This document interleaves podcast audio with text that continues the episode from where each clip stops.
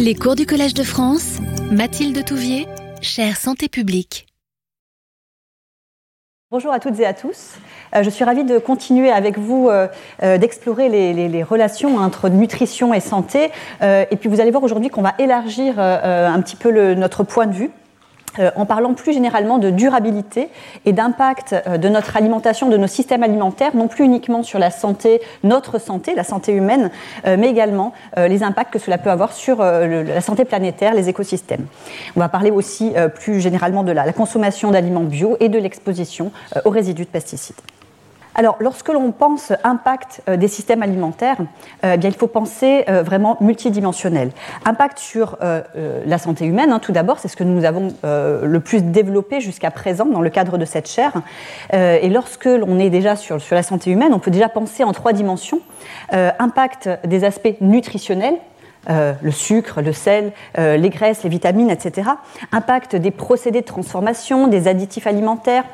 des emballages, etc., que nous avons un petit peu euh, euh, exploré euh, dans un cours précédent, et impact également de tout ce qui est contaminant lié à l'environnement, des polluants, des pesticides provenant de nos, modes de production agricole, par exemple.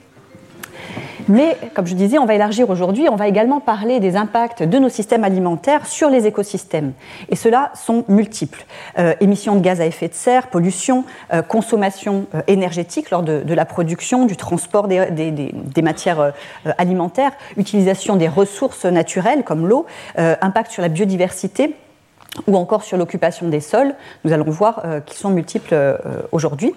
euh, et également impact de l'alimentation de nos systèmes alimentaires sur des aspects plus socio-économiques au niveau de la production, hein, de l'emploi, du prix payé aux producteurs, de systèmes de, production agricole et comme par exemple le modèle commerce équitable, ou encore évidemment au niveau du consommateur avec toute cette question de, l'accessibilité économique euh, des euh, denrées alimentaires, d'un régime euh, qui soit bon, favorable pour la santé, pour la santé planétaire. Tout cela a un coût avec de multiples inégalités d'accès à ces régimes alimentaires durables et qui eux-mêmês sont un des leviers, une des sources des inégalités, des inégalités de santé. Dans ce cadre-là, la FAO a défini ce que l'on pouvait euh, euh, entendre aujourd'hui par régime alimentaire dit durable. Donc ce sont, euh, selon la FAO, des régimes à faible impact environnementaux qui contribuent à la sécurité alimentaire, donc au sens suffisamment de, nourriture pour nourrir, hein, finalement, pour couvrir les besoins de la planète, et sécurité nutritionnelle des générations à la fois présentes mais également futures. les alimentations durables sont protectrices et respectueuses de la biodiversité des écosystèmes. Elles sont également acceptables culturellement, on va voir que c'est une des dimensions de la durabilité, euh, accessibles économiquement, euh, équitables et abordables. Et donc elles sont également nutritionnellement euh, correctes, sûres et saines hein, d'un point de vue impact santé, tout en optimisant les ressources naturelles et humaines. Donc si on résume un petit peu cette définition, on peut voir quatre grandes dimensions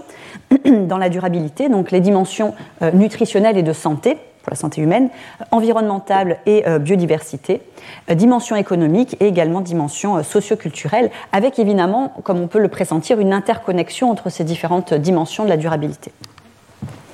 Alors si on balaye un petit peu ces, quatre dimensions, euh, tout d'abord, impact de l'alimentation sur la santé humaine. Alors je remets ici quelques chiffres, mais c'est vraiment quelque chose qu'on explore de manière très large hein, dans le cadre des différents cours de cette chaire. Euh, donc pour prendre un petit peu de recul au niveau mondial, sur 7,7 euh, milliards d'individus dans le monde, 2 milliards actuellement souffrent de carences nutritionnelles, alors notamment carence en, en vitamine A, rétinol et en fer. 155 millions d'enfants euh, sont en retard de croissance, euh, mais également 2 milliards d'adultes sont euh, en surpoids ou obèses au niveau mondial des euh, problèmes nutritionnels évidemment très divers euh, selon les pays, euh, avec des situations évidemment là encore très contrastées, malgré les transitions alimentaires. certains pays ayant des causes de décès, là ici ce sont les, causes, les décès attribués à des facteurs de risque nutritionnel hein, au niveau mondial, et on voit dans certains pays où des facteurs de type infectieux prédominent encore que les facteurs nutritionnels, en part relative, ont un, poids moins important. toutefois, au niveau mondial, quels que soient les pays et ici le sexe, on a les femmes ici à gauche et les hommes à droite, les facteurs nutritionnels de manière directe ici dietary risk ou bien de manière plus indirecte, puisqu'on retrouve ici euh, problème de, pression artérielle, euh, euh, problème de, glucose trop élevé à jeun, indice de masse corporelle trop élevé, etc. Donc là, on a des facteurs qui sont de manière finalement directe impactés par la nutrition. Et là, ce sont, c'est la hiérarchie des facteurs de risque de décès au niveau mondial. Donc vous voyez la part très importante chez les hommes comme chez les femmes de ces facteurs nutritionnels de manière plus ou moins directe. Euh, lorsqu'on parle d'obésité, là aussi, pour donner quelques chiffres au niveau euh, mondial, on a affaire à une pandémie qui est en partie euh, à l'alimentation, en partie, puisque vous le savez, hein, il s'agit d'une maladie complexe, multifactorielle, euh, avec euh, de multiples déterminants, notamment génétiques, des déterminants qui ne sont pas uniquement liés à nos modes de vie. toutefois, l'alimentation et, nos modes de vie, l'activité physique également, jouent un rôle important. C'est ce que nous a synthétisé ici le World Cancer Research Fund. Vous avez l'habitude maintenant de ces, ces, matrices avec les différents niveaux de preuves, où on voit ici que donc, différents types d'activités physique, mais également euh, des aliments contenant des fibres, un régime méditerranéen, la marche, euh, le fait d'avoir été allaité, sont des facteurs protecteurs d'obésité, euh, à l'inverse du temps passé devant les écrans, du temps passé sédentaire, des boissons sucrées, des régimes de type fast-food par exemple. Et donc, euh, au niveau euh, mondial, on a euh, une, proportion de, personnes en situation d'obésité qui a presque triplé depuis 1975, avec aujourd'hui 39% des adultes de 18 ans et plus qui sont en surpoids. Alors aujourd'hui, donc, ce sont des chiffres de 2016, et 13% en situation d'obésité. finalement, Aujourd'hui, la plupart euh, de la population mondiale vit euh, dans des pays où le surpoids et l'obésité causent plus euh, de décès que l'insuffisance énergétique et l'insuffisance pondérale. on a en 2019 donc 38 millions d'enfants donc moins de 5 ans, qui sont en situation de, surpoids ou d'obésité, et, donc des, encore une fois une pandémie qui est vraiment liée en tout cas en, grande partie à nos modes de vie, notamment nos systèmes alimentaires. Ces, mêmes facteurs de, risque ou de protection, on les retrouve euh, pour, euh, pour la plupart euh, comme étant cause d'autres pathologies chroniques, cancer, donc là aussi matrice du World Cancer Research Fund avec plusieurs des facteurs alimentaires et ou activité physique que l'on retrouve ici comme facteurs soit protecteurs ou délétères, et même chose pour les pathologies cardiométaboliques, donc diabète de type 2, maladie coronarienne ou, ou cérébrovasculaire.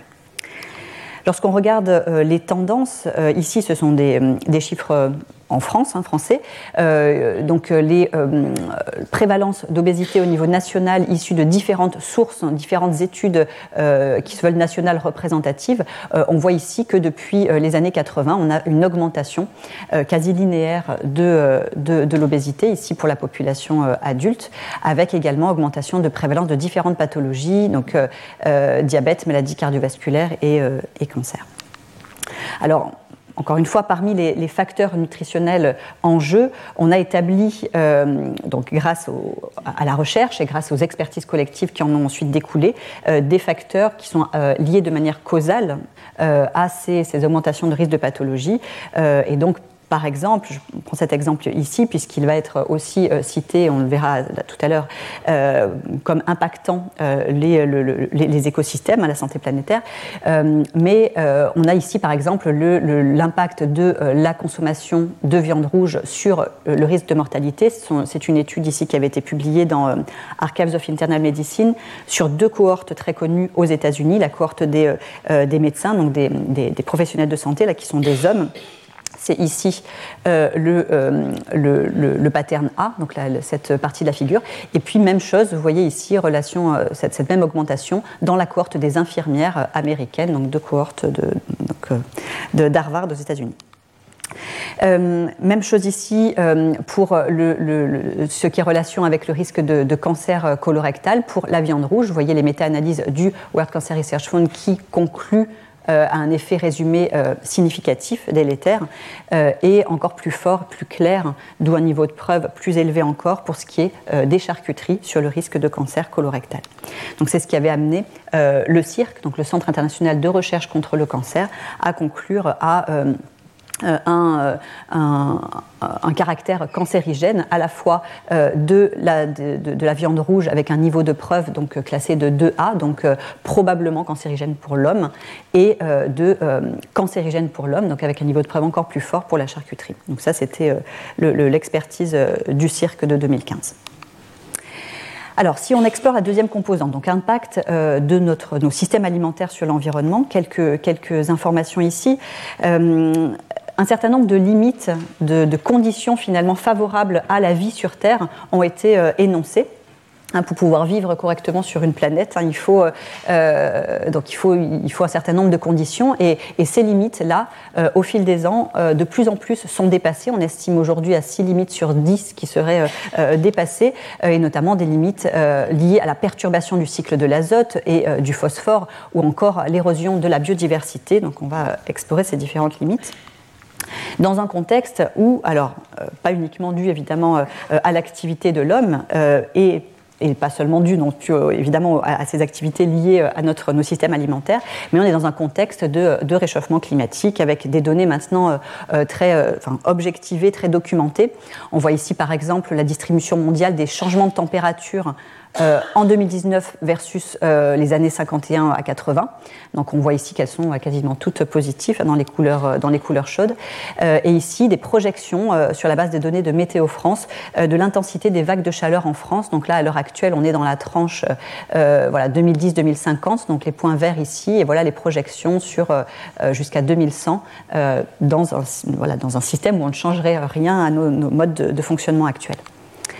Euh, pour parler plus spécifiquement des impacts de l'alimentation euh, sur l'environnement, les chiffres dont on dispose aujourd'hui sont, ceux-ci. En fait, les, systèmes alimentaires représentent 30% des émissions euh, mondiales de gaz à effet de serre.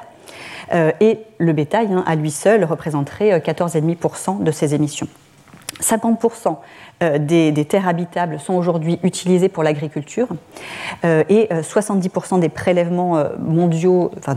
d'eau de, douce sont également utilisés pour cette agriculture. 78% euh, de, l'eutrophisation des océans et euh, des eaux douces euh, dans le monde sont dues à l'agriculture. Eutrophisation, c'est lorsque finalement trop de substances nutritives sont apportées à des écosystèmes aqueux, donc ça peut être eau douce ou océan, et qu'on a une prolifération intempestive et du coup finalement une pollution par les, algues dans ces, dans ces milieux-là qui la rendent impropre pour l'homme. on a également du coup, les, ces systèmes alimentaires qui représentent aujourd'hui euh, le principal facteur menaçant euh, la biodiversité, l'extinction d'espèces, et euh, une surexploitation des stocks, notamment de poissons, avec une estimation de 33% des stocks qui seraient actuellement surexploités. Euh, alors quand on dit 30% des émissions euh, mondiales des gaz à effet de serre euh, liées à, nos systèmes alimentaires, on voit ici sur ce, graphique que finalement une large partie vient surtout de, l'étape de production elle-même des matières premières agricoles et que le transport de ces matières notamment et leur transformation joue certes un rôle mais vraisemblablement plus faible que l'étape production. Alors, toutes les, productions de denrées alimentaires ne se valent pas en matière d'impact environnemental. Et ici, donc toujours chiffré donc ici de kilogrammes d'émissions de CO2 pour 50 grammes de, protéines, on voit ici un impact majeur et principal des aliments euh, d'origine animale et notamment euh, des ruminants euh, qui ont l'impact le plus fort selon ces critères-là la production agricole et notamment l'élevage de bétail a également un impact majeur sur la déforestation. Donc, euh, euh, l'agriculture est estimée euh, responsable d'environ 80% de la déforestation, production animale 70% de la déforestation pour, ce qui est de l'Amazonie brésilienne. et évidemment, on sait aujourd'hui que les forêts étant des puits à carbone, la destruction de, leur destruction entraîne un déséquilibre au niveau atmosphérique. Euh, ce qu'on a observé également euh, au niveau des, transitions alimentaires, et donc là on se situe vraiment au niveau euh, mondial, hein, donc à l'échelle des différents pays, c'est que l'augmentation des richesses dans un pays, c'est souvent traduit par une augmentation de la demande pour des produits d'origine animale. et que l'augmentation finalement de, la, de, la, demande en calories, qui a été rapide hein, dans, les régions en développement et en transition alimentaire, euh, c'est donc accompagné de cette augmentation de consommation de protéines animales. On a un exemple par, ici euh, en Asie de l'Est où euh, les consommations d'aliments d'origine animale ont augmenté de 400% là, entre les, chiffres qu'on avait dans les années 80 jusqu'à ici, la 2010, pour atteindre environ 700 kilocalories par jour là, d'aliments d'origine animale. et avec par contre des contrastes au niveau mondial, une augmentation plus lente par exemple de ces, de ces consommations de produits animaux en Afrique subsaharienne. Euh, alors, on pense souvent, et pas, du tout à tort évidemment, hein, mais on pense euh, au fait de consommer local comme un moyen euh, efficace de réduire l'empreinte carbone de notre alimentation. Alors, c'est vrai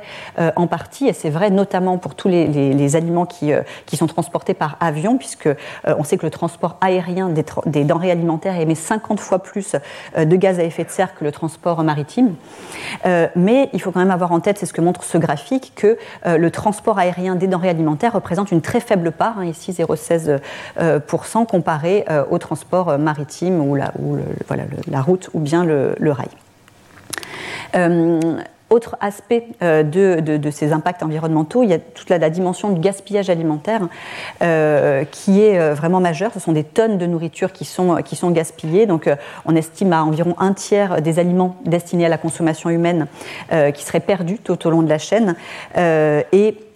un gaspillage qui intervient à différents niveaux, bon, certes les consommateurs, mais aussi la restauration, les industries, et donc ce qui a conduit le ministère de l'Agriculture à euh, émettre notamment une campagne de, pour essayer de limiter ce gaspillage hein, sur la base donc de, voilà, du champ, des comptes, euh, avec des, jeux de mots sur les, les comptes traditionnels. Donc, autre impact qui commence à être maintenant bien connu, bien documenté, c'est la, perte de biodiversité. On a euh, au XXe siècle, finalement, l'agriculture a perdu environ 75% de ses variétés euh, au niveau mondial. Euh, en Chine, on parle donc depuis 1949 euh, de, 90% des espèces, donc des variétés agricoles euh, qui, euh, qui, ont été perdues. et par exemple, autre illustration, on avait 30 000 espèces de riz en Inde environ dans les années voilà, 1900. On est aujourd'hui à 12 espèces principales de riz qui sont cultivées, donc avec énormément d'autres indicateurs qui illustrent cette perte de biodiversité. Et donc finalement, euh, eh si euh, voilà, on ne change pas, donc dans le scénario business as usual, on reste comme on est euh, actuellement. des projections ont été ici proposées sur différents critères d'impact environnementaux. Donc ici sont les émissions de gaz à effet de serre et vous voyez d'autres critères. et donc dans euh, euh, dans quelques années, on aura euh, finalement une augmentation d'entre 50 à 92% de chaque indicateur environnemental, donc entre, on va dire, 2010, quand a été réalisée l'étude, à 2050, à horizon 2050. Euh, autre dimension, donc la dimension, euh, les dimensions socio-économiques des systèmes alimentaires. Donc, alors c'est un fait, là aussi, on a des projections euh, au niveau démographique qui illustrent, qui permettent de, à peu près de, quantifier à combien d'habitants nous serons sur Terre dans quelques années. Donc, on a une projection à environ 2050 qui estime à 10 milliards d'individus sur la planète. Et donc, la question légitime, hein, c'est comment nourrir correctement ces 10 milliards de personnes, comment subvenir aux besoins et tout en préservant les, les ressources naturelles de la planète, euh, dans un contexte où cela n'est pas euh, si évident, puisqu'on a, on a eu une forte augmentation des, rendements euh, agricoles hein, sur plusieurs espèces entre les, années 50 et milieu des années 90, et on a aujourd'hui une stagnation des rendements, voire même un léger recul pour certaines espèces produites de ces rendements-là. Et donc, un, voilà, certains groupes, hein, comme le GIEC par exemple, en 2014, qui a alerté sur le fait que tous les aspects de la sécurité alimentaire sont potentiellement euh, affectés euh, également par, par, les changements climatiques, donc un warning euh, à ce niveau-là. On sait que l'alimentation est est le, premier employeur de, la planète, euh, mais avec souvent euh, des, euh, des, coûts, des prix payés notamment aux producteurs au début, début de chaîne, qui sont souvent bas, avec une stratégie des différents acteurs de la chaîne qui sont d'essayer de produire des aliments au le plus bon marché possible, et tout cela en, maximisant les marges différentes, aux différentes étapes de la chaîne. Et également avec cette notion à garder en tête finalement d'externalité négative, c'est-à-dire que ce qu'on chiffre comme étant un coût de production de nos denrées alimentaires, vraisemblablement, il serait estimé à trois fois plus élevé dans la réalité si on prend en compte ces externalités négatives. Et ça, c'est assez bien illustré par cette, analyse ici, cette quantification qui a été faite pour les États-Unis, où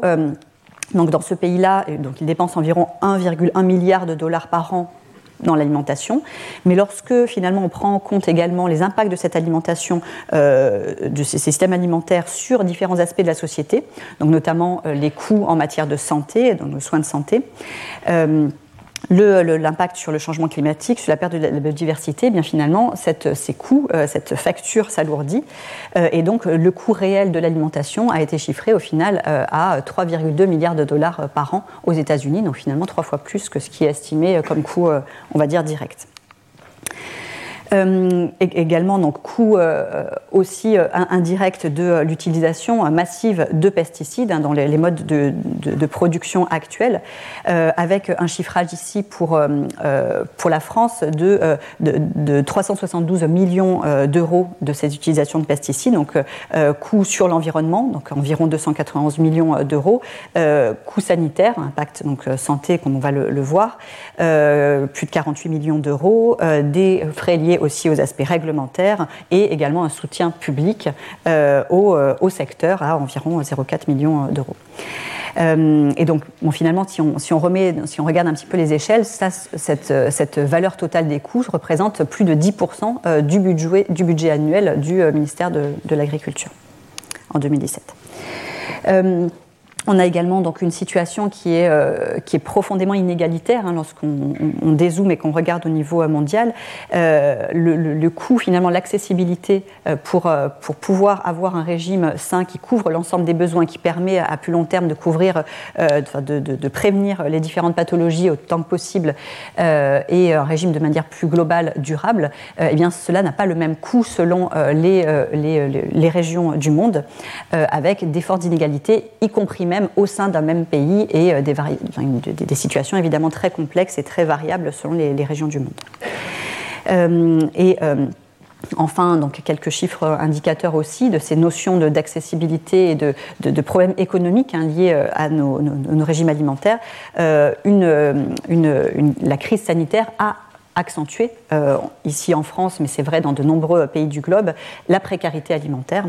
Euh, ici, quelques chiffres du Secours catholique en 2020. Un euh, Français sur dix a eu recours à l'aide alimentaire durant la pandémie. Jusqu'à 7 millions de personnes qui auraient eu recours à cette, cette, aide en 2020, donc près de 10% de, de, la population, et 57% des ménages interrogés dans ce, rapport-là, demander euh, l'aide alimentaire pour euh, la première fois. Et donc on le voit ici, vraisemblablement, un impact de cette, de cette situation de pandémie. Alors, quelques, quelques informations, donc un petit peu plus rapidement, euh, mais euh, informations aussi hein, donc, sur cette dimension importante de la durabilité, c'est l'acceptabilité socioculturelle. C'est-à-dire qu'on ne peut pas euh, essayer de tendre, on va voir quelles solutions et quelles on peut avoir pour tendre vers un régime plus durable, plus favorable à la santé humaine et planétaire, si on uniformise les consommations et si on ne respecte pas finalement les, les, les traditions, les les cultures euh, locales, euh, les, euh, les, idéologies. Et donc j'avais illustré lors de la leçon inaugurale cette diversité des régimes alimentaires dans les différentes régions du monde, notamment à, travers l'alimentation des enfants, hein, dans le cadre des, photographies de Gretz Segal. chose qu'on peut également illustrer ici par différentes assiettes. alors, on n'est jamais hein, au niveau d'une assiette, quand on parle de régime alimentaire durable, on n'est pas juste au niveau d'une assiette d'un repas, c'est plus, plus global que ça. Mais néanmoins, voilà des exemples ici d'assiettes qui, dans leur proportion, dans les types d'aliments euh, et dans leur mode de, transformation, ou au contraire de, faible transformation, euh, respectent finalement euh, cette notion euh, de durabilité, euh, à la fois, euh, encore une fois, pour, pour l'homme et la planète. et on voit ici une extrême diversité de ces menus, de ces, de ces assiettes. Donc il y a mille et une manières, finalement, de tendre vers des régimes alimentaires plus durables. alors on voit quand même comme point commun qu'ils ont d'être donc flexitariens, dans ce qui veut dire ici des produits majoritairement d'origine végétale, mais pouvant aussi contenir des, en quantité limitée des, produits d'origine animale, donc poisson, viande ou produits laitiers par exemple, avec, on le voit ici, donc une possibilité de respecter les cultures, les pratiques locales et les traditions, tout en tendant vers une durabilité. Et donc ça c'est aussi quelque chose qui commence à être pris en compte, en tout cas euh, on espère, on tend vers cela dans le cadre du PNNS. Et vous voyez, euh, euh, petit exemple ici, de, si vous allez sur le site mangerbouger.fr, donc il y a donc la, fabrique à menus qui permet de, proposer des menus, des idées de recettes qui rentrent dans le cadre d'une alimentation globale équilibrée qui, permettrait de, respecter les recommandations du Programme national nutrition santé. Et on voit ici qu'ils ont notamment ajouté un petit quiz de personnalisation sur le savoir-faire en termes de pratiques culinaires, sur l'environnement euh, euh, familial, donc euh, le nombre d'enfants au foyer, etc., pour essayer de personnaliser là aussi l'offre de repas, des choses qui sont proposées, pour, parce qu'on a vraiment conscience que si on veut de manière durable adopter, changer nos modes de, consommation alimentaire vers des modes plus vertueux, il faut que ce soit fait en, avec des, choses qui soient acceptables culturellement, socialement, pour tenir sur la durée, sinon ça, ne marchera pas. Donc dans le cadre de d'études épidémiologiques, euh, plusieurs, euh, plusieurs euh, études se sont attachées à essayer de quantifier, de s'intéresser justement à ces, ces notions de, durabilité, d'impact sur la santé, sur l'environnement. Sur le, sur et donc pour cela, eh bien, énormément de questions méthodologiques. Alors je, donne quelques, quelques informations ici et ce sera abordé vraiment aussi en détail avec des exemples concrets de travaux qui ont été réalisés dans le cadre de la cohorte Nutrinet Santé grâce au séminaire des docteurs Emmanuel Casguillot et et, Julia Baudry euh, qui, va, qui va suivre juste après ce cours. Euh, mais donc simplement ici quelques, quelques informations. On a euh, euh, des, études qui ont essayé finalement, euh, que ce soit au niveau de l'individu ou des populations, avec plus ou moins de, de, niveau de détail sur des aliments précis ou des groupes d'aliments, essayer finalement de, chiffrer, de, mesurer dans quelle, dans quelle proportion nous étions plus ou moins, nous avons des, régimes alimentaires plus ou moins durables. là aussi, des, niveaux de détail qui vont varier d'aliments très précisément caractérisés avec les marques des produits ou des aliments plus génériques. Parfois, dans, et rares sont les études où on dispose euh,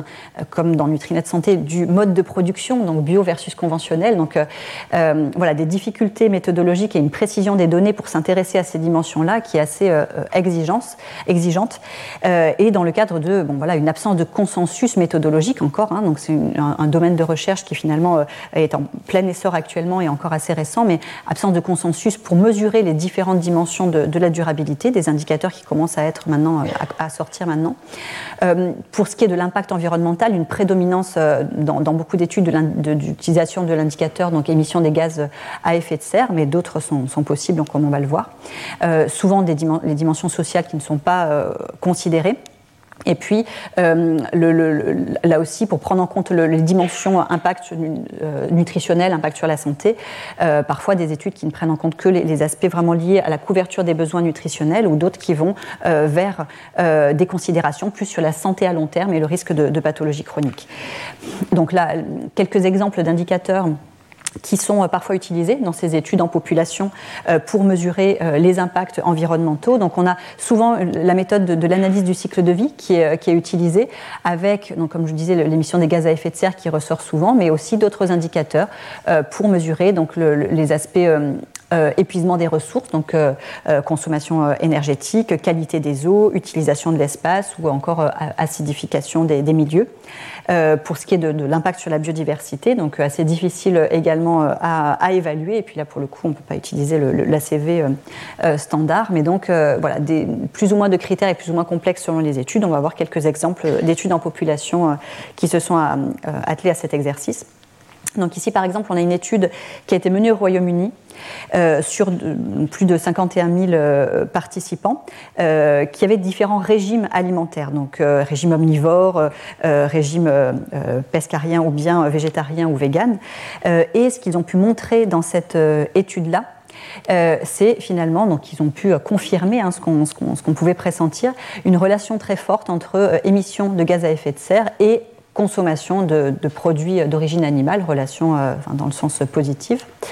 avec des régimes végétalisés donc, qui sont plus riches en fibres, fruits et légumes aussi, et un, chiffrage ici donc, entre des, régimes, donc s'il prenait vraiment les deux extrêmes du, spectre, donc entre vegan et gros consommateurs de, de viande, donc ici qui était entendu par plus de 100 grammes par jour de consommation de viande, eh bien, ça équivalait au niveau d'une année, finalement, à la, consommation d'une, en matière d'émissions de, gaz à effet de serre, à la consommation d'une voiture performante qui aurait roulé environ 18, 18 000 km. Donc, c'est l'estimation qu'ils avaient réalisée dans cette étude. Autre idée qui permet d'ajouter ici une notion, donc, ce sont des chiffres ici issus de l'étude nationale représentative 1K2 de l'ANSES, donc sur plus de 1900 adultes, qui montre ici donc, une association positive euh, entre euh, euh, ben, déjà la quantité d'aliments global consommés, donc le nombre de calories globales consommées, et les émissions de gaz à effet de serre. Et donc, et donc en plus de ça, donc ça, ce qui montre une effet, un effet dimension, c'est-à-dire le, le, plus on va consommer, ce qui est assez mécanique, hein, mais c'est toujours important de l'objectiver avec des données, plus on va consommer, ben, plus on va émettre de gaz à effet de serre. et également, au sein de ces consommations, ben, la viande et charcuterie qui apparaissait là aussi comme nettement plus contributeur que d'autres consommations sur ces émissions de gaz à effet de serre.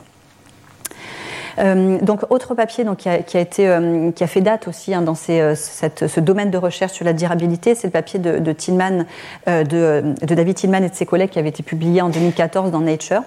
et qui s'était attelé à quantifier les relations entre donc, euh, différents euh, régimes alimentaires, différents scénarios et impact sur, sur la santé et sur. Le, sur le, l'environnement. donc quatre scénarios étaient, étaient ici étudiés et ce qu'ils avaient montré dans plusieurs enseignements hein, de cette grande étude, c'est que finalement le, donc la viande, et notamment de ruminants, était la plus impactante. Là aussi, on retrouvait ce résultat-là en matière d'émissions de, de, gaz à effet de serre. Euh, mais qu'il euh, y avait donc un niveau de détail, c'est-à-dire qu'au sein même de, différents modes de production, au sein même de différents groupes d'aliments, ici par exemple les produits de la pêche, euh, on voyait que la pêche au chalut a été plus impactante que d'autres modes de, ici, de, production. de même ici, au niveau des différentes espèces de céréales, on voyait ici que le riz émettait 5 fois plus de, gaz à effet de serre dans sa production que le blé par gramme de protéines. Euh, autre, autres enseignements, donc on retrouve ici, euh, alors donc, différents, scénarios, différents régimes étaient testés et on montrait que euh, les régimes de type méditerranéen, pescétarien, végétarien permettaient, comparé au régime omnivore, de limiter le, les émissions de gaz à effet de serre. Et que on, avait, on observait ici une augmentation de la demande en protéines avec le revenu, ce chose qu'on exprimait tout à l'heure au niveau des différents pays du globe avec, euh, euh, sachant qu'ici, on est vraiment dans une étude qui portait sur 100 pays, donc on est aussi ici sur une, vision au niveau global, mondial, euh, et une baisse donc, de demande en protéines végétales avec le revenu, et notamment en Chine, donc avec par contre là aussi une situation contrastée selon les pays, l'Inde ne suivant pas ce, pattern-là. Et donc, de manière globale, hein, ces transitions alimentaires s'accompagnaient également avec une, une augmentation des calories vides, donc des calories Calories vides, c'est les calories qui n'apportent pas de manière simultanée des éléments nutritifs euh, euh, intéressants pour la santé, des vitamines, minéraux, des fibres, etc. Et donc une transition nutritionnelle qui finalement, euh, si on résume, va vers une augmentation de la demande en viande en calories vides et, et de manière générale en calories totales également. et donc, en matière, euh, toujours dans cette même publication d'impact sur la santé, euh, donc euh, on avait des chiffres de, de 8 cohortes qui avaient pu être pris en compte et synthétisés, et on voit ici que les régimes de type méditerranéen, pescarien ou végétarien, comparés au régime omnivore, permettaient de réduire le risque de différentes maladies chroniques, pouvant aller d'une réduction de risque donc de 0 à 41% selon le type de régime et selon les pathologies donc 41% étant ici observé euh, pour euh, un régime végétarien sur le risque de diabète de type 2. Alors, si on a une, convergence dans plusieurs dimensions, donc de, des, co-bénéfices hein, pour la santé humaine et pour la, santé planétaire, donc il faut, voir qu'il y a quand même des situations qui peuvent être un petit peu plus contrastées, des nuances qui peuvent être apportées. Par exemple, ici, les donc, faibles émissions de gaz à effet de serre lors de la production ne veut pas toujours dire production d'aliments vertueux et pour la santé. si on prend l'exemple du, sucre ou des matières grasses, euh, globalement, euh, ça demande peu, enfin, relativement à d'autres groupes alimentaires, de, euh, ça, ça, rend, ça engendre peu d'émissions de gaz à effet de serre et pour autant, ce sont des, groupes d'aliments, ici d'ingrédients plutôt, qu'on souhaite limiter dans le cadre de, de la santé humaine. Alors, autre euh, euh, revue systématique de la littérature hein, qui avait été publiée ici en 2016 et qui s'était euh, intéressée à l'impact environnemental de tout un ensemble différent de, régimes alimentaires. là aussi, enfin, comparé à un régime omnivore, et on voit ici donc plusieurs dizaines d'études qui ont été prises en compte dans, ce, dans cette revue systématique et différents enseignements, et là aussi qui confirment qu'un régime alimentaire de type, le, passage, la transition d'un régime alimentaire de type western. Alors quand on parle de régime alimentaire western, ce sont les régimes qui euh, euh, caractéristiques de, euh, de ce qu'on fait pas de mieux dans le monde occidental en matière de forte consommation de viande, de, de, produits, de produits sucrés, de faible consommation de, de, fruits et légumes, etc. Donc voilà, un régime qu'on sait par ailleurs peu favorable pour la santé humaine. Et eh bien le passage de d'un régime de type western à un régime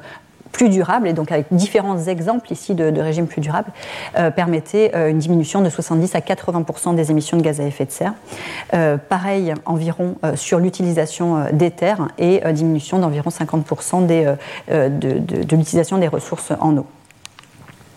alors, voilà, vous aurez euh, là aussi la chance de voir tout à l'heure, euh, présenté par mes collègues qui pilotent hein, vraiment ces thématiques dans, le cadre, dans, notre, euh, dans notre équipe de recherche, les travaux qui ont été conduits dans ce cadre-là sur la cohorte Nutrinet Santé. Alors, vous voyez que lorsqu'on s'intéresse aux aspects de, double impact, à la fois sur la santé humaine et planétaire, eh bien, la prise en compte du type de mode de production de nos denrées alimentaires a son importance, et notamment le les modes de production qui vont utiliser plus ou moins d'intrants de, de, pesticides vont pouvoir euh, impacter hein, de manière duale à la fois ces aspects de santé humaine et, euh, planétaire. Et donc, d'où l'intérêt, donc le, parallèle et le, fait qu'on aborde dans ce cours également euh, ces aspects liés au mode de production. Alors, quelques mots sur le cahier des charges de l'agriculture biologique. Donc, euh, les points majeurs hein, sont vraiment euh, une interdiction euh, de produits chimiques de synthèse et d'utilisation d'organismes génétiquement modifiés, une utilisation au niveau de la transformation après des aliments d'additifs qui est très fortement limitée. Donc, seule une petite partie, environ 40-50 additifs, sont autorisés dans, les, dans les, les, produits bio comparés aux environ 330 additifs qui existent, qui sont autorisés sur le marché européen à l'heure actuelle. une fertilisation des sols qui est basé sur des rotations longues euh, et sur la culture d'engrais verts et euh, euh, de légumineuses, et puis une interdiction dans ce cahier des charges de l'élevage hors sol. L'agriculture bio en France aujourd'hui représente environ 13 milliards, euh, donc là ce sont les chiffres bio, de l'agriculture bio en, 2021, donc 13 milliards d'euros, avec une augmentation globalement de la vente des produits alimentaires bio depuis 2012, un léger recul cette, dernière année, mais globalement donc une tendance depuis, depuis 10 ans plutôt à l'augmentation, et une agriculture bio qui représenterait aujourd'hui environ 10% des surfaces agricoles utile. Alors, cette, ce chiffre de, 10,3%, euh, vous voyez ici qu'au niveau européen, on se situe à peu près euh, au milieu, hein, avec euh, donc ici plus de 25% des surfaces agricoles utiles pour la bio en Autriche et des proportions nettement plus faibles ici, Bulgarie, Irlande et, Malte, et une moyenne européenne qui est autour de 8,1%. ce sont des chiffres de 2019. Alors là aussi, lorsqu'on est euh, épidémiologiste et qu'on essaye de s'intéresser aux impacts de euh, l'alimentation euh, bio, des modes de production plus généralement sur la santé, extraordinaire complexité, puisque grande diversité notamment des, de, de, l'agriculture bio, avec diversité de la qualité du sol, d'où se situent les, cultures, diversité des rotations de cultures, donc dans quelle ère géographique on est, l'orientation vers le soleil,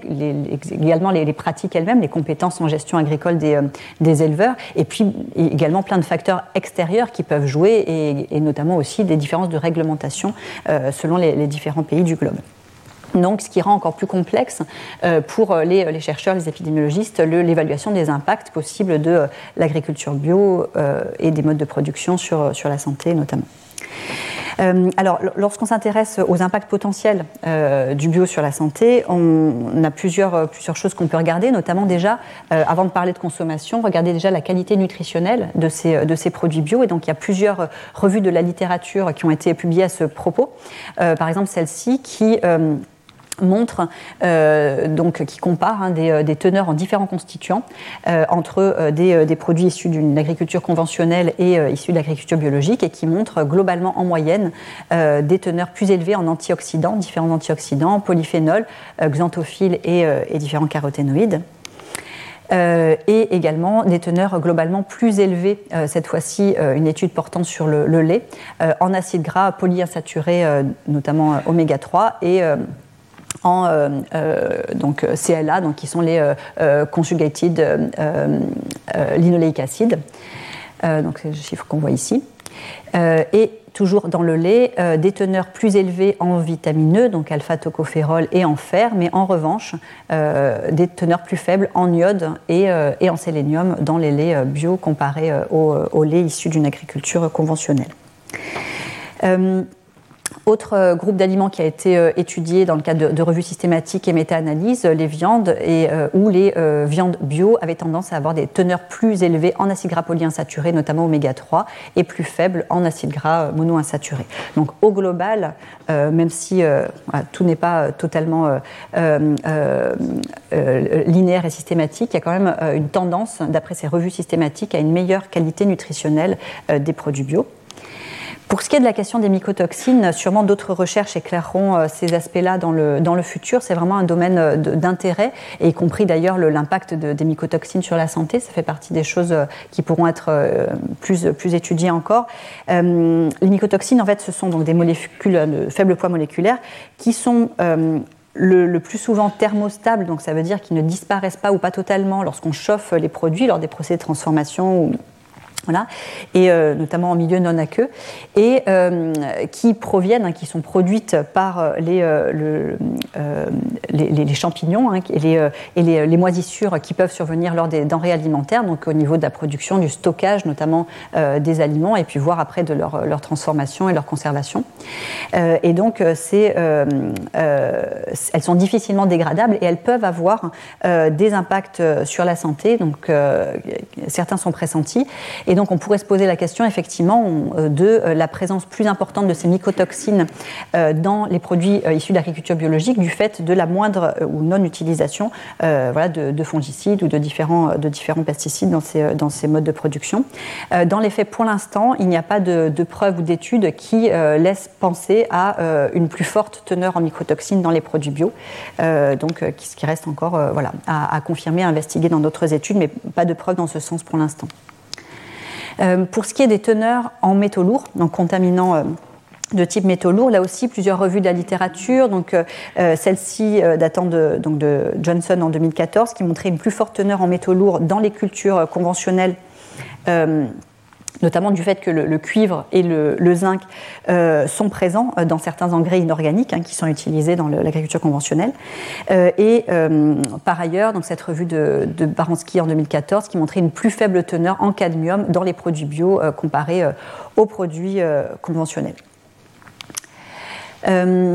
Donc évidemment, lorsqu'on pense à euh, donc, différentes teneurs, en différents composés à regarder pour les, produits bio, on pense également aux pesticides. Alors les pesticides, hein, euh, ça représente un groupe très divers de substances euh, qui sont utilisées pour contrôler ou éliminer des organismes jugés nuisibles. Hein, donc ce sont ce qu'on appelle donc, les produits phytosanitaires ou, phytopharmaceutiques. ils sont répertoriés dans un catalogue en France qui s'appelle IFI qui est notamment tenu donc, par l'ANSES et qui répertorie toutes les, matières fertilisantes et les supports de culture homologués, hein, autorisés en France. Euh, et donc vous retrouvez hein, en enfin, sur, le, site internet de l'ANSES et avec également une base euh, au niveau euh, base de données de la DG Sanco au niveau européen qui précise le statut réglementaire pour chaque produit phytopharmaceutique et selon cette, cette directive, directive européenne qui régit leur réglementation. Euh, et donc, euh, quand, on parle de pesticides, hein, euh, on peut considérer quatre catégories principales les produits phytopharmaceutiques, les biocides, les antiparasitaires à usage humain et puis les antiparasitaires à usage vétérinaire. Et on peut les classer de différentes manières selon la porte d'entrée. On peut les classer selon leur forme chimique, donc des pesticides organochlorés, organophosphorés ou les pyrétrinoïdes par exemple, ou bien selon leur mode d'action donc euh, herbicides, fongicides, insecticides par exemple. Euh, donc en France, encore une fois, donc ils sont, euh, ils sont régulés. la, majorité des organochlorés euh, figurent maintenant sur la liste des, euh, euh, des, polluants organiques persistants et donc maintenant sont, sont, interdits. Et ils sont depuis les années 70 progressivement remplacés par les organophosphorés, avec donc régulièrement des lois qui essayent donc d'encadrer ces, ces, utilisations de pesticides et notamment ici par exemple encadrement de l'épandage près des écoles, hôpitaux maisons de retraite et autres, autres lieux sensibles, avec là aussi une réglementation au niveau européen qui fixe les teneurs euh, maximales donc, euh, en résidus de pesticides, les limites maximales de résidus autorisés, donc les LMR, euh, dans une optique de protection des consommateurs. Alors, malgré donc, ces, réglementations, on est aujourd'hui quand même dans une situation, après euh, près de 70 ans d'utilisation intensive, où presque tous les, continents ont été euh, euh, contaminés. toutes les espèces connues ont également été contaminées, avec un niveau de contamination évidemment qui dépend grandement du positionnement de l'espèce dans la chaîne alimentaire et euh, une utilisation de pesticides qui est responsable de, euh, en grande partie du déclin de la biodiversité. Donc euh, on, estime à entre moins 30 moins 70% en 3 ou 4 décennies. et également contamination des, ressources en eau. donc en France, on aurait 96% des eaux superficielles et 61%, 61 des eaux souterraines qui contiennent des résidus de pesticides. Parmi les voies d'exposition, donc là on parle en population générale, on ne parle pas euh, spécifiquement chez les populations d'agriculteurs par exemple ou de producteurs de ces pesticides, où il y avoir des, euh, des contaminations évidemment directes, de contact, etc.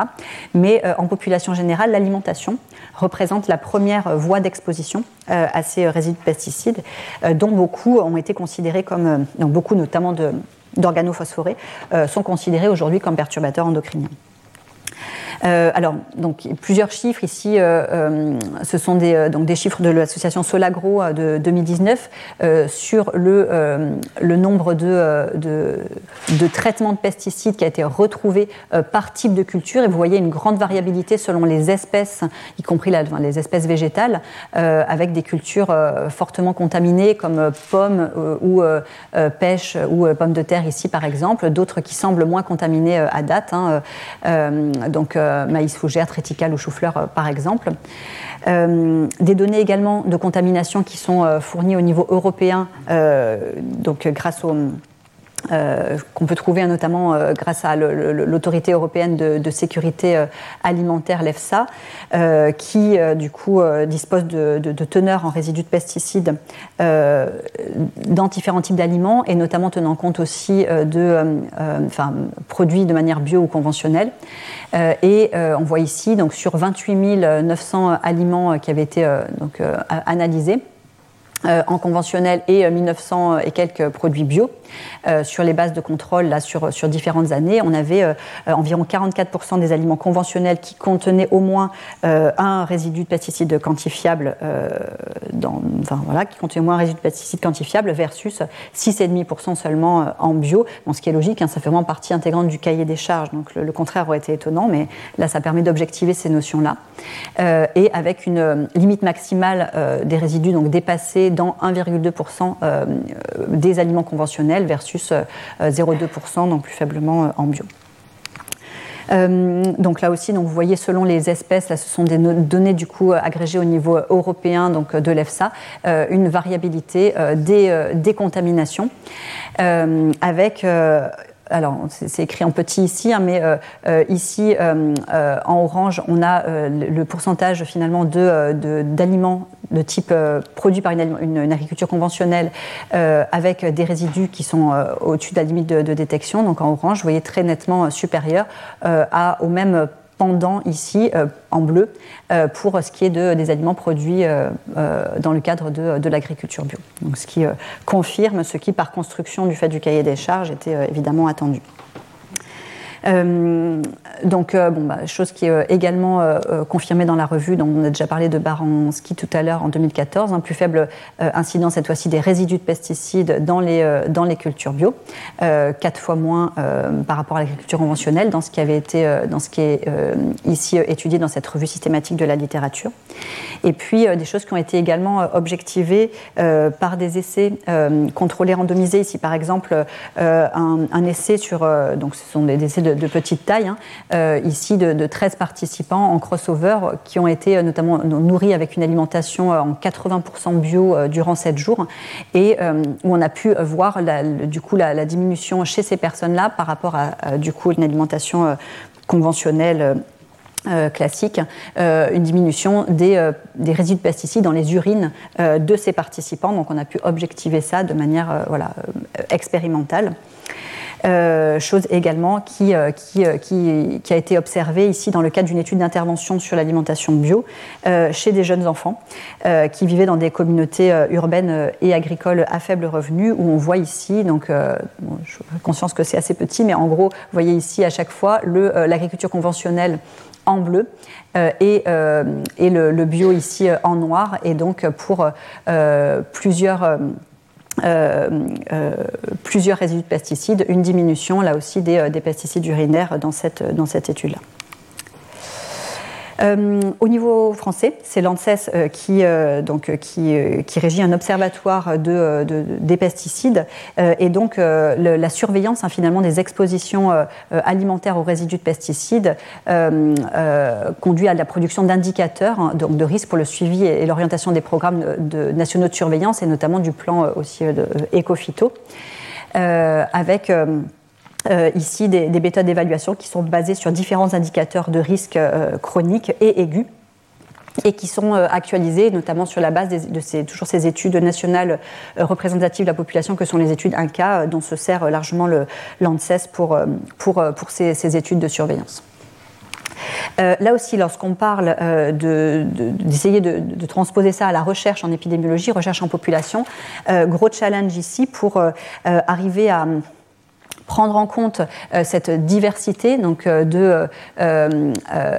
à, la fois de, donc des conditions de, croissance qui peuvent être différentes, des productions, des procédures d'échantillonnage qui sont différentes selon les, les, les pour arriver à, quantifier donc ces expositions aux résidus de pesticides, etc. dans les produits, utilisation de variétés différentes, tout cela pouvant jouer sur la teneur en certains nutriments et métabolites secondaires euh, et, cette teneur-là, en plus, ne peut pas être. C'est pas parce qu'on a euh, de plus euh, une teneur plus importante en certains nutriments intéressants ou, au contraire en problématique qu'on a des effets directs sur la santé. Donc l'impact sur la santé, certes, passe par ces aspects intermédiaires, mais le lien n'est pas totalement direct. il y a les aspects d'absorption des nutriments, de biodisponibilité. Donc on est à faire, lorsqu'on s'intéresse à l'impact de ces systèmes alimentaires, ces modes de production sur la santé, à des modèles qui sont extrêmement complexes et qui nécessite notamment euh, des études prospectives de grande ampleur euh, avec énormément de données collectées euh, et également, si possible, lorsque cela est possible et notamment éthiquement, la mise en place d'essais de, contrôlés randomisés donc, études qui sont rendues notamment, notamment d'autant plus complexes. Hein. c'est vraiment complexe d'avoir cette, cette, vision, une image claire de cet impact, notamment des, des, des résidus de pesticides sur la santé, puisque les voies d'exposition sont multiples. alors, on a une, euh, donc, euh, on, a une ingestion euh, chronique de, de, petites doses de pesticides, finalement, via les aliments en population générale. se pose la question de la stabilité, qui peut être variable dans les différents compartiments digestifs de l'organisme, de quid de l'impact, quels effets de l'impact sur notre microbiote intestinal, quels, enfin, quels sont les effets également du contact de ces substances-là avec nos entérocytes, dans quelle mesure et quelle quelles substances passent plus ou moins dans la circulation générale, euh, sont plus ou moins euh, excrétées, avec une variabilité, comme on l'a vu, des types de, composés dont on parle ici, hein, quand on parle des pesticides euh, de manière générale, et avec une toxicité qui peut être très variable selon différents facteurs. Alors, selon le type de pesticide, évidemment, mais également selon la quantité à laquelle on est exposé, donc la, concentration, la durée d'exposition et également à quelle période de la vie, quelle fenêtre d'exposition pendant la grossesse, à différents âges critiques par exemple, euh, selon la voie de pénétration de ces pesticides dans l'organisme, par la peau, l'ingestion euh, donc alimentaire, l'inhalation par exemple, euh, et selon également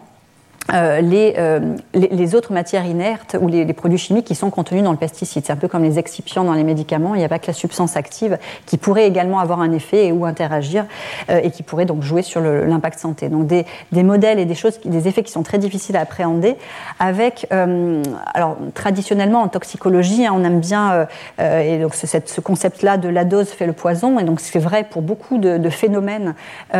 toxicologiques hein, où on a bah, finalement à, à jusqu'à une certaine dose, pas d'effet euh, délétère sur la santé. Euh, alors parfois, parfois un effet linéaire dès le début, ou bien pas d'effet, et puis un effet seuil à partir duquel les problèmes de santé commencent à apparaître.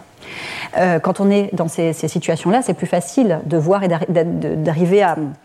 établir des relations dose-effet euh, assez claires euh, du phénomène qu'on étudie. Euh, mais là, les choses sont beaucoup plus complexes et on a parfois des relations qui peuvent être non linéaires, des relations dose-effet qui existent hein, vraiment dans la réalité et de manière causale, mais de manière non linéaire. Par exemple, ici, si on prend ce, schéma-là, on peut avoir des substances qui, finalement, lorsqu'elles sont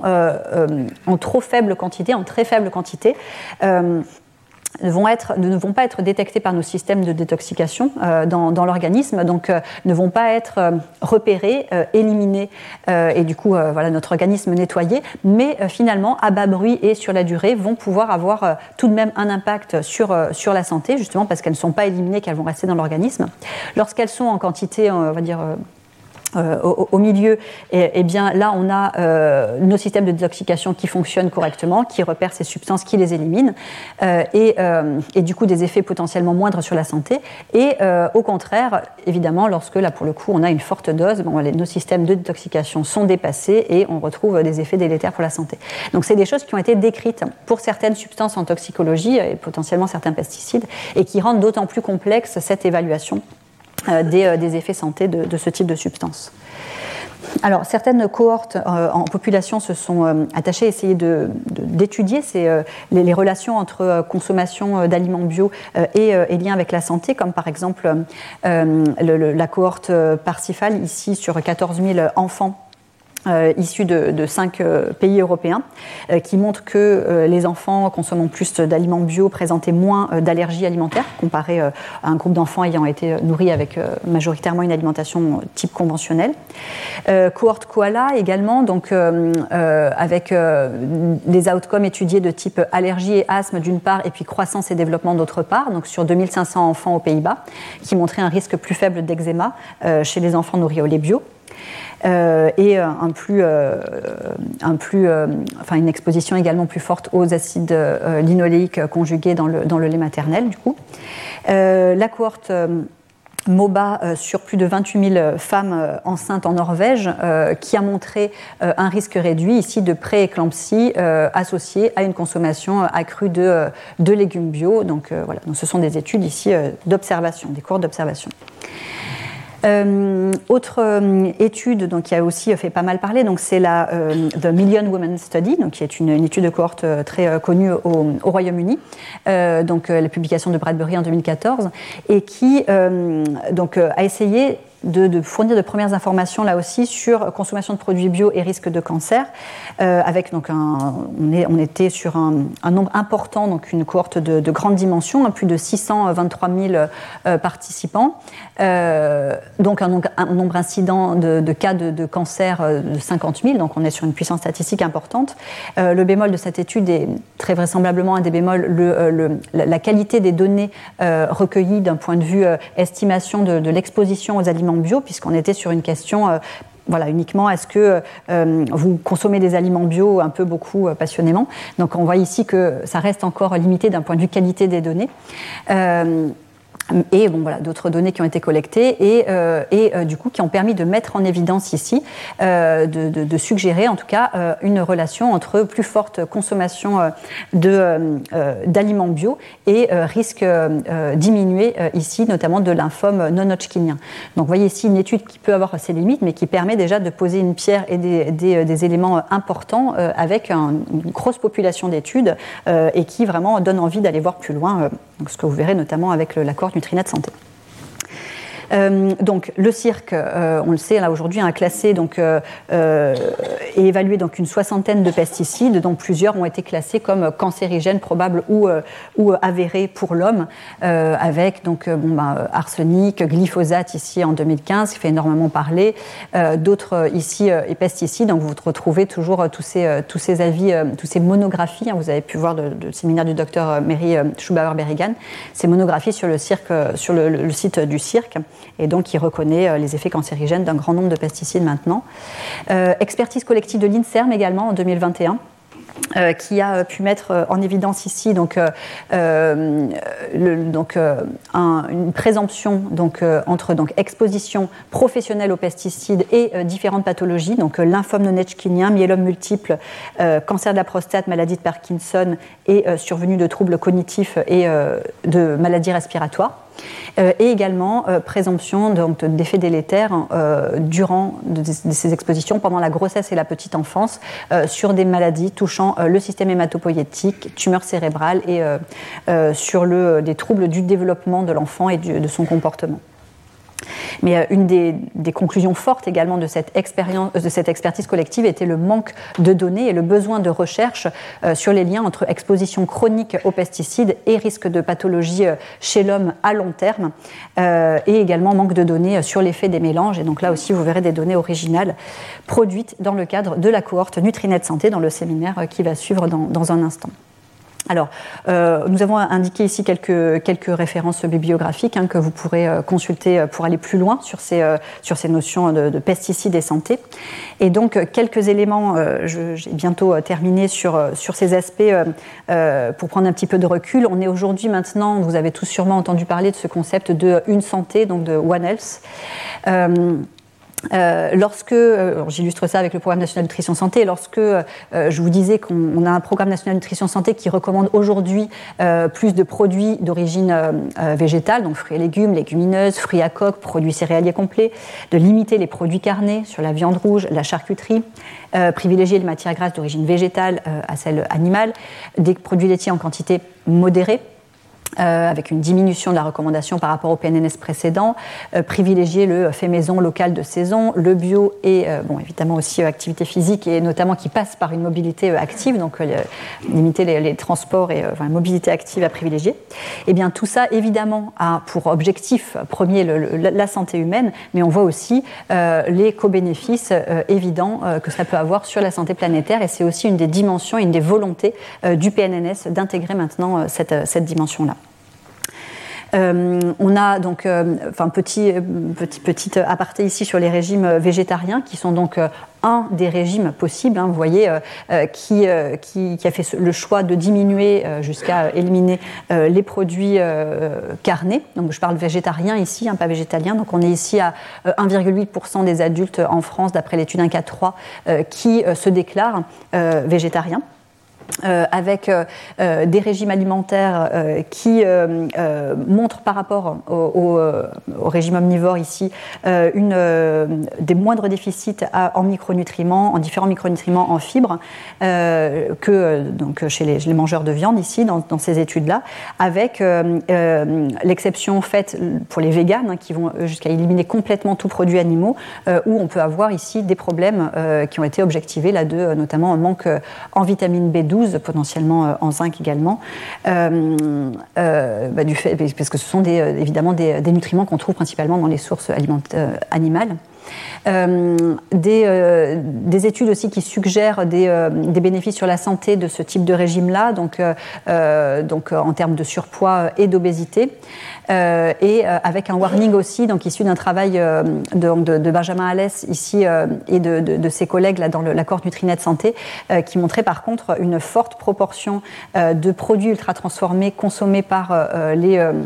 les personnes se déclarant euh, végétariens euh, dans la cohorte Nutrinet Santé, et ce, euh, notamment expliqué par le fait que le marché des produits de substituts aux produits carnés, donc des galettes végétales, de légumineuses, etc., est en pleine explosion, expansion, mais que ça s'accompagne, enfin c'est souvent des produits qui s'accompagnent pour pallier du coup bah, aux matières grasses, euh, aux produits euh, animaux qui ne sont pas utilisés, euh, par l'ajout d'additifs, des texturants, des émulsifiants, etc., qui en font des produits ultra transformés dont, on l'a vu la dernière fois, on peut s'interroger sur les impacts sur la santé à long terme. Euh, voilà, donc l'association Solagro s'est également euh, attachée à euh, essayer de, se projeter sur l'avenir et donc de, regarder ce, que pourrait donner tout cela, tous ces systèmes alimentaires en 2050, avec notamment cette, donc le AFTER 2050, qui est donc, des scénarios d'utilisation des terres agricoles et forestières pour essayer de tendre vers une satisfaction des besoins alimentaires, énergétiques, en matériaux et également réduire les impacts environnementaux, notamment les six gaz d'émissions à effet de serre, en proposant ici donc une assiette plus, euh, plus végétale, moins, moins animale et également euh, des pratiques plus agroécologiques en, essayant de, en proposant, eux, ce qu'ils proposeraient, donc une alimentation de 45% en bio, euh, augmentation de, euh, des cultures, des surfaces cultures fruits et légumes et de, de, protéagineux, maintien des prairies naturelles, etc. Donc vous pourrez voir un petit peu là ce qu'ils proposent comme, comme scénario pour, pour impacter positivement, pour aller dans la bonne direction. autre collectif très important, et vous, voyez, vous verrez ici aussi là dans le cadre de Nutrinet des travaux à ce propos-là, donc je, je vais passer assez rapidement, mais donc c'est le, collectif donc de, Eat Lancet, euh, notamment mené par euh, Walter Willett, donc qui est un célèbre épidémiologiste à Harvard, euh, où ils ont tenter de définir euh, en 2019 un régime euh, qui, euh, de référence qui serait sain et universel pour servir de base du coup à l'estimation des effets sur la santé et sur l'environnement, donc de, de, régimes alternatifs au régime alimentaire actuel, hein, standard, qui sont voilà, actuellement trop riches et, pas assez vertueux, enfin riches en éléments pas assez vertueux pour la santé. Et vous voyez ici qu'on retrouve ces notions de, de, de ça c'est une assiette type Avec euh, un régime alimentaire euh, qui serait optimal d'un point de vue calorique, ni trop ni trop peu, une grande diversité d'aliments d'origine végétale, faible quantité d'aliments d'origine animale et euh, de graisses, euh, privilégier les graisses insaturées plutôt que saturées, et des quantités limitées de céréales raffinées, d'aliments très transformés, de sucre ajouté, avec des bénéfices attendus sur la santé. Donc ça, ce sont des travaux que eux ont publiés dans ce rapport Eat Lancet, où ils estiment que de passer du régime actuel à, ils ont fait différents scénarios, mais globalement tout converge vers environ euh, selon eux, 11 millions de décès prématurés qui seraient évités en se tournant vers, euh, euh, en tendant vers ce régime de type Lancet et des bénéfices attendus également en matière de limitation des, émissions de gaz à effet de serre, donc en matière d'impact environnemental. Là aussi, vous aurez plus de détails ensuite. on est donc aujourd'hui dans une, volonté, notamment de par le PNNS et de par les politiques euh, euh, alimentaires au niveau mondial, une volonté de tendre vers une alimentation plus durable dans toutes ces dimensions, et donc, vous avez vu dans la complexité de ces dimensions qui sont elles-mêmes interconnectées, avec des possibilités d'action à la fois sur les modes de production, de transformation des aliments, emballage, transport, sur la, la quantité également de produits animaux consommés et la quantité totale d'aliments consommés également. action à conduire aussi au niveau gaspillage. Euh, et, euh, une carte à jouer ici, puisqu'on a une préoccupation de plus en plus forte des citoyens sur ces considérations, notamment environnementales, euh, et sur cette prise de conscience collective qu'on a ici et là via nos systèmes alimentaires, un levier de changement possible de nos comportements et d'impact sur la planète. Euh, je pense que j'ai assez euh, abordé. Et pour, euh, pour terminer, l'Organisation des Nations Unies a, dans ce cadre-là, émis des, ces objectifs hein, de développement durable que vous retrouvez aussi, hein, que vous devez, connaître et que vous retrouverez sur leur, site internet, qu'on aimerait, objectifs qu'on aimerait atteindre. On se fixe jusqu'à 2030 pour, pour les atteindre, avec, et je terminerai là-dessus, toujours cette considération euh, lorsqu'on parle de, euh, euh, de ce qu'on peut faire, ce sur quoi on peut agir. une action certes au niveau individuel, et donc on est tous responsables dans nos comportements, dans nos choix alimentaires de, de, de, changement, et donc on est porteur de changements et d'actions que l'on peut réaliser au niveau individuel, mais on est toujours aussi dans euh, attention, ne pas culpabiliser toujours pareil en bout de chaîne les individus, les consommateurs, et réfléchir à euh, une modification des systèmes de manière plus globale euh, et aux choix politiques qui vont avec. C'est-à-dire que là, ok, donc c'est très bien et on peut se, féliciter de l'augmentation de la, part des, achats des, de, des, produits bio par les ménages, mais si finalement le, la bio, l'agriculture bio reste 20 à 25% plus chère en moyenne, on va là aussi creuser les inégalités sociales de santé. Donc là, ce sont aussi des choix politiques. Si euh, ce mode de production vertueux pour la santé humaine et planétaire, de rendre accessible à tous et de, que ça devienne la norme hein, finalement, et on pourrait dire ça aussi du, commerce équitable ou d'autres euh,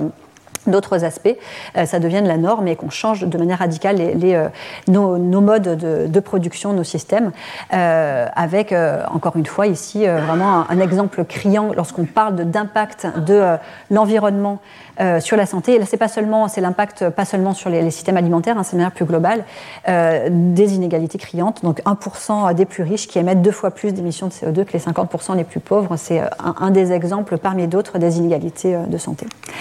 on travaille aussi au niveau du labo et grâce notamment à Julia Baudry à, réduire notre, empreinte hein, pour là aussi donner, la voix, donc l'empreinte de nos impacts, l'impact de nos activités de recherche sur l'environnement. Donc on réfléchit aussi à notre niveau à voir ce qu'on peut faire pour changer les choses. Et je conclurai donc euh, par déjà mes plus euh, vifs remerciements euh, à